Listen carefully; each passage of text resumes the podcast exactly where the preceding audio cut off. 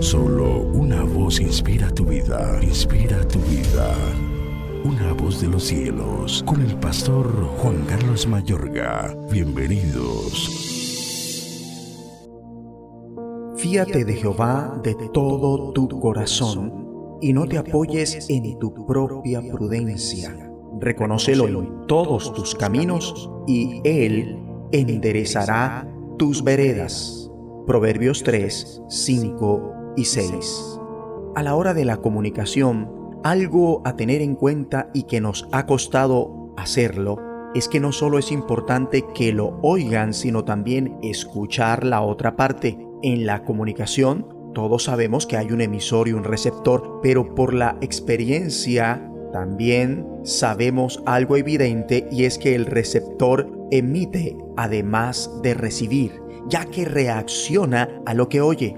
De ahí que el comunicador o emisor deba ser receptor en un momento dado. De modo que nos comunicamos no única y exclusivamente para hacernos oír, sino que también hemos de estar supuestos a escuchar a los que nos oyen y atienden a lo que decimos. Esto debemos entenderlo a la hora de hablar con Dios. Si únicamente habláramos a Dios y nunca nos tomáramos tiempo para escucharlo, cometeríamos un error, no solo porque no lo escuchamos, sino porque como no lo escuchamos, haremos el mal en vez de lo correcto. En ocasiones hablamos y hablamos, pero en realidad no lo escuchamos. Sin embargo, nuestra relación con Dios está diseñada para ser una conversación de doble vía. De ahí que cuando ores, te resulta de gran ayuda poner por escrito los pensamientos que vienen a tu mente y que tal vez procedan del Espíritu de Dios. Amados de Dios, a lo largo de mi vida cristiana he aprendido que cuatro voces hablan a una persona. La suya propia, su propia opinión, lo que ella se imagina, la del diablo y los demonios, la del mundo y sus deseos y la de Dios por medio de Jesús en la persona del Espíritu Santo que ahora mora en los creyentes. ¿Qué voz escuchas? Para saberlo hay que discernirlas. Y puedes hacerlo cuando conoces sobre todo la voz de Dios, ya que su voz a su vez sirve como filtro para diferenciar las demás voces. Ahora mismo, con todo lo que acontece en el mundo entero, estamos bajo un fuego cruzado pues estamos saturados por muchas voces. Por los medios de comunicación tenemos muchas voces que llegan de la televisión, la radio, internet, Twitter, Facebook, Instagram, email y mensaje de texto. Por otro lado, tenemos también las voces de la familia, los amigos y los colegas. Y en ocasiones tenemos la voz de Satanás diciéndonos que no creamos la palabra de Dios y dudemos que Dios en realidad procura nuestro mejor interés en su corazón. Es aquí donde surge una pregunta incisiva. ¿Cómo hacer para oír la voz de Dios, nuestro Creador, en medio del mundanal ruido, los gritos del alma, las distracciones de la vida y las mentiras del diablo que confunden, desesperan y por ende atormentan? El que tiene oídos para oír, oiga.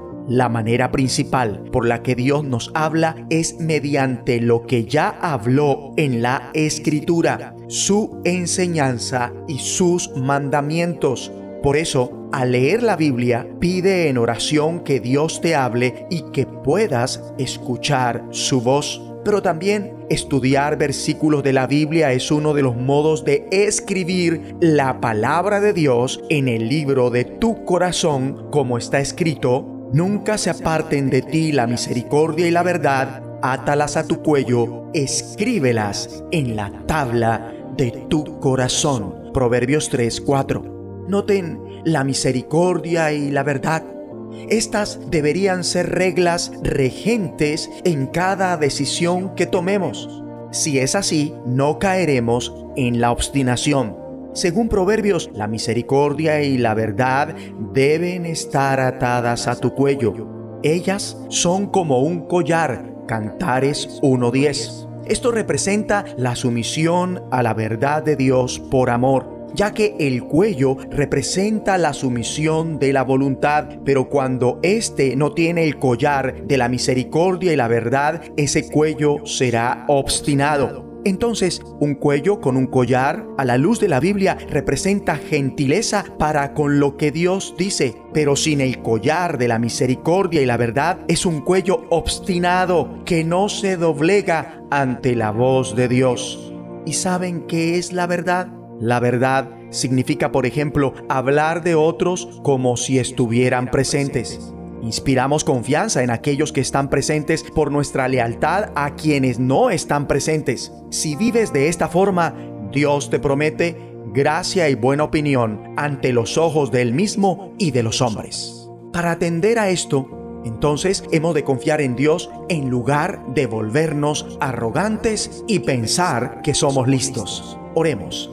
Padre bueno, ayúdame no solo a repasar tus palabras, sino también a estudiarlas y comprenderlas para vivir según ellas y dar honra a tu nombre con temor reverente, apartándome del mal al que llevan las otras voces. En el nombre de Jesucristo. Amén. Una voz de los cielos, escúchanos, será de bendición para tu vida. bendición para tu vida.